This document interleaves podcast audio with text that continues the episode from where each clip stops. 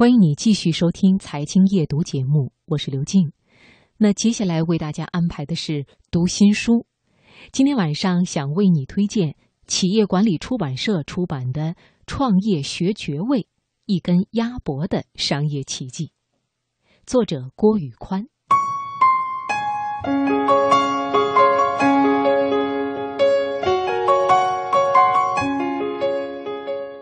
绝味的创业者们。在短短八年的时间里，从2005年湖南长沙开出第一家店后，如今已经在全国拥有了五千多家门店，平均每天能卖掉一百多万根鸭脖，年零售额达到四十亿元。他们把一个地方的美味小吃发展成为今天的连锁加盟大品牌，把一份在常人眼里看来不起眼的小生意做遍了全国，红红火火。绝味无疑是当今中国餐饮行业中的商业奇迹，那他们的团队是怎么做到的？这种成功是否可以复制呢？这本书的作者郭宇宽博士用两年多的时间，对绝味鸭脖这个经典的商业案例进行跟踪调研，终于发现了这个秘密，呕心写下了这部力作。这本书在题记当中一连用了八个“你相信吗”，来突出绝味鸭脖这个商业奇迹的不可思议。他说：“你相信吗？一家卖鸭脖子的企业，一年零售额达到四十亿元。你相信吗？它不是最早卖鸭脖子的，也不是当时最有实力的卖鸭脖子的企业，但是如今它在这个细分行业中，比后几名加在一起的市场份额还大。”你相信吗？这家企业已经有五千多家门店，而且还在持续的高速成长，国内门店数量超过了麦当劳、肯德基。你相信吗？这家企业创办只有八年，启动资金七拼八凑，当时还不足百万。你相信吗？这家高速发展的企业的老板在业绩管理上从来不给员工太大的压力。你相信吗？这家卖鸭脖子的企业以宪政的思想组织加盟商协会，让加盟商自己推举协会主席。你相信吗？这家企业每一步的发展都建立在科学的决策和管理体系之上，在卖鸭脖子时也不只靠经验，而是有一套系统的方法论。你相信吗？这家企业的创业方法你学得会，在其他领域也能加以运用。你肯定不相信，但是看完了这本书，你就会信。看完了这本书，你会发现，创业之路总是充满艰辛与挑战的。不过，绝味的成功也向我们证明，你所做的行业，不论是新的还是老的，这都不重要；是时髦的技术还是老掉牙的技术，也不重要。重要的是专注、细化、精化。是在商业模式上的创新。好，那接下来我们就来读一段《创业学爵位：一根鸭脖的商业奇迹》这本书的精彩片段。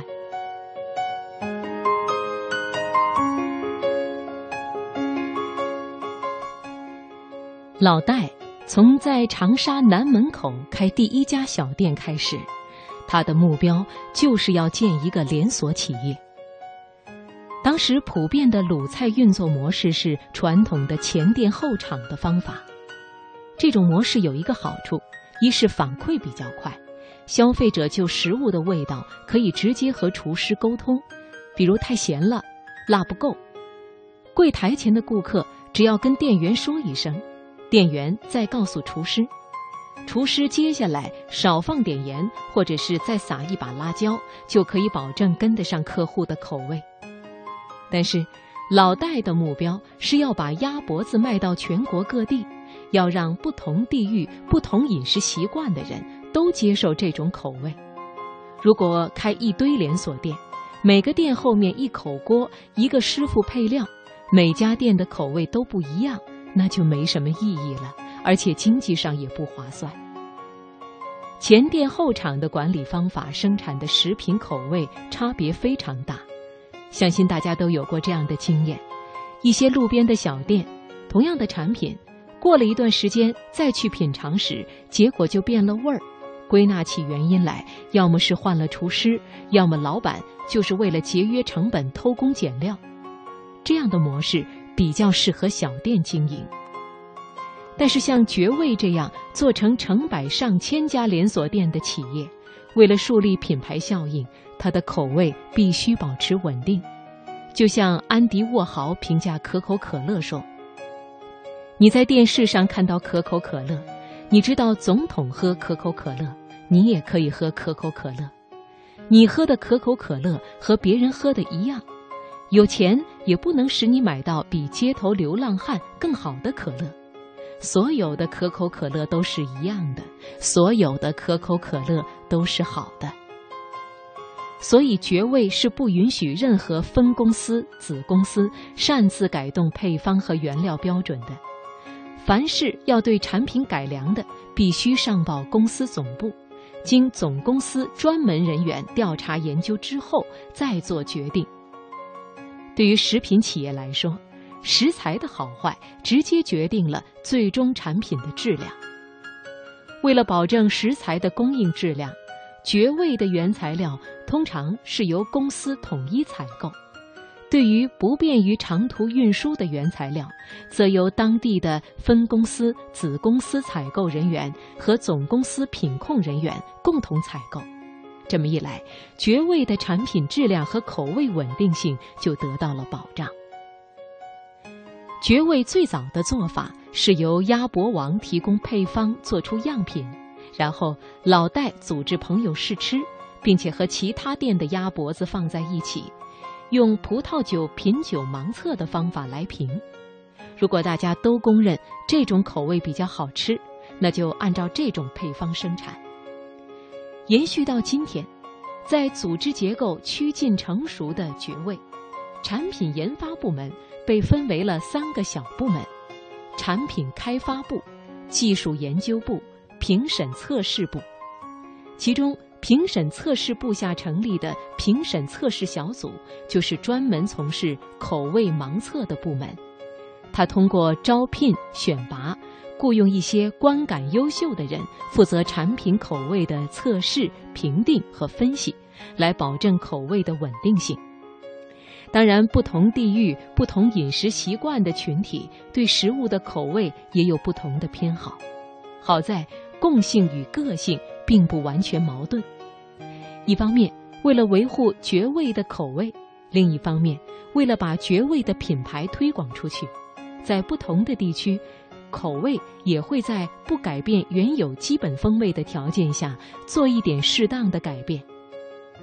比如说，上海人喜欢甜食，相比于爱吃辣食的江西，上海的绝味鸭脖就不如江西的辣，而且。不同的地区，人们也有自己比较偏爱的食物。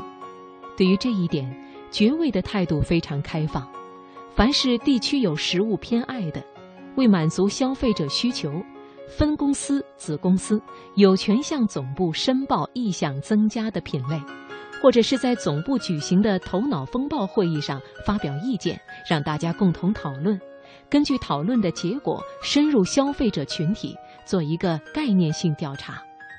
对所有新产品进行文字性描绘，然后由被调查者给新品排名，选出自己偏爱的品类，接着小规模生产出排名靠前的品类供消费者体验，再根据消费者的体验反馈，做出是否将该产品推向市场的决定。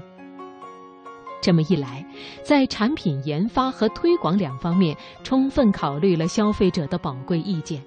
当新品推出时，自然就会受到消费者的青睐了。绝味的消费人群定位在年轻时尚的女性。当今社会的年轻人吃东西口味多变，这对绝味如何及时提供更多适应消费群体的食物提出了新的挑战。面对这样的挑战，绝味采取的是一点多面的战术。保证招牌产品鸭脖的味道不改变，同时关注国内外市场上比较流行的产品口味，将这些产品的样本带回企业加以研究，帮助开发新口味产品。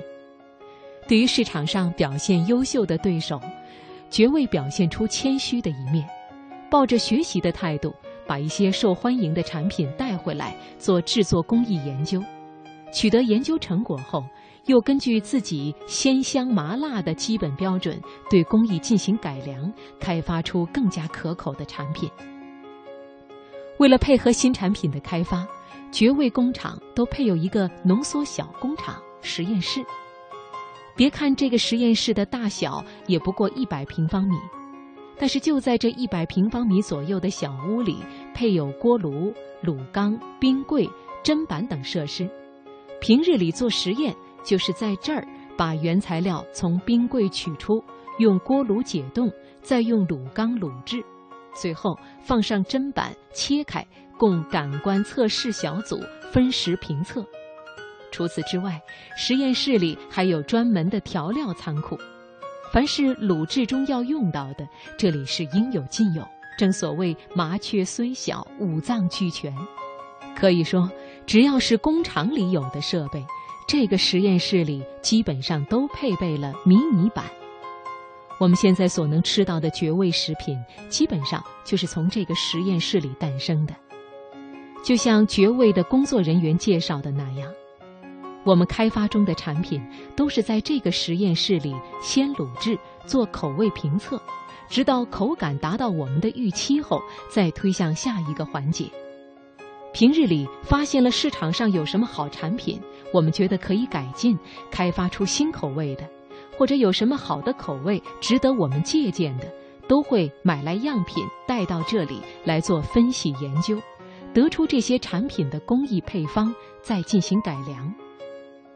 就是这样一个小小的浓缩工厂，在绝味的产品研发过程中发挥了举足轻重的作用。